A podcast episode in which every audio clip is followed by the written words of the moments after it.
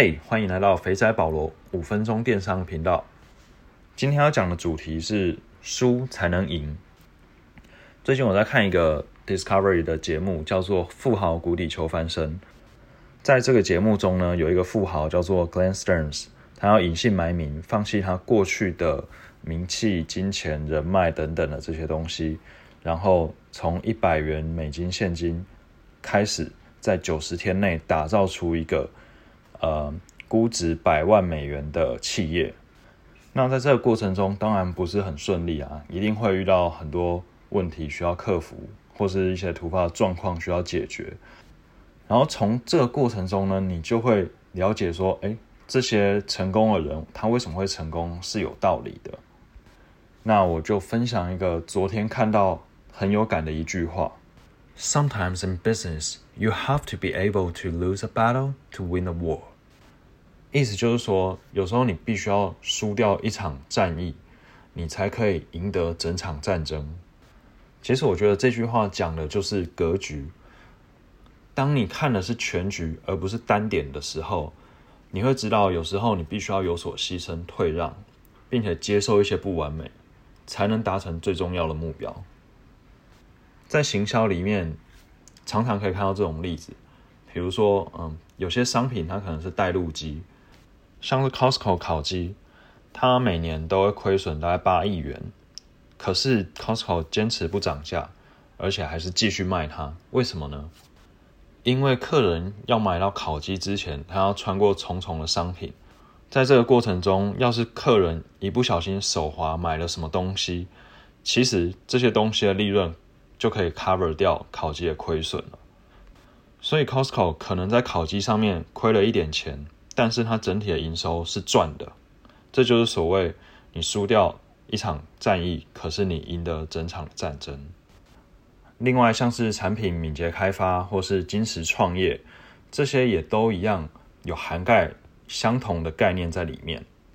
比如说，你在产品开发的一开始，或是你要金石创业一开始，你最重要的就是要先捏出一个 MVP，最小可行性商品。那最小可行性商品，它的概念就是它是不完美的，它可能很丑，它可能有一些小 bug，它可能不好用，或是它的功能不齐全。这些都没关系，因为 MVP 最重要的概念就是透过最少的成本来快速验证产品或是商业模式的可行性。也就是说，在这个阶段，很有可能会在美感这个战场输掉，有可能在用户体验的这个战场输掉，有可能在操作难易度的这个战场输掉。但是暂时输掉这些战场又如何呢？当你赢得整场战争的时候。你要回来收复这些战役是很容易的，就像 Dropbox 一开始推出的时候，其实它长得非常的丑，也没有现在这么多功能。许多人可能是完美主义者，那可能会倾向于努力不懈把一件事情做好，而且要远远超过一个足够好的临界点。但是呢，其实过了这个点之后，继续投入的时间所能换取的报酬率是急速递减的，它没有什么边际效益。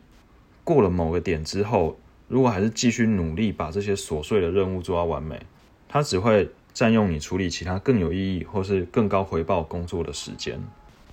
那我们回到 Glenn Stern 当时讲那句话的时空背景，那时候他找了一间房子想要租下来开他的烧烤餐厅，但是屋主开的价格跟呃他的预算其实是有段差距的。那最后就是双方各退一步，成交在一个中间的价位这样。当时 Glen Stern 当然也可以坚持它的价格，那要么就是房东不租，然后他再另外去找其他的点来开这个餐厅。可是呢，因为他要在九十天内打造这个估值百万的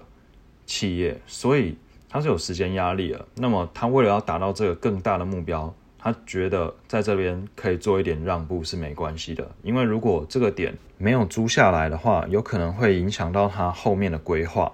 因为再过不久就有一个烤肉节要来，而这个烤肉节是算是那个城市的盛会，所以他想要在这个节庆的时候一举打出知名度。如果错过这个时间点的话，嗯，就算他租了再便宜的房子，那也没有办法帮助他在九十天内达成这个估值百万美元企业的目标。呃，虽然这句话原文是讲说 sometimes in business，但是其实不只是 in business，我觉得它也是可以运用在生活的各方面，像是在朋友啊、伴侣或是家人这些情感关系中，你就不一定呃非要争个输赢这样。我觉得这种状况呢，比较容易发生在男性或是呃比较理性的人身上，就是会会想要跟对方讲道理，会想要赢得一场辩论，但是呢，却忘记背后更重要的目标其实是这段关系。这让我想到在《人生胜利圣经》这本书里面，Peter Thiel 他有讲说，他年轻的时候呢，太想要打败对手，而忽略了其他更重要、更可贵的价值。OK，以上就是今天五分钟电商分享的内容，希望可以带给你一些启发，不管是 in business 或是 in life。我们下次见，拜拜。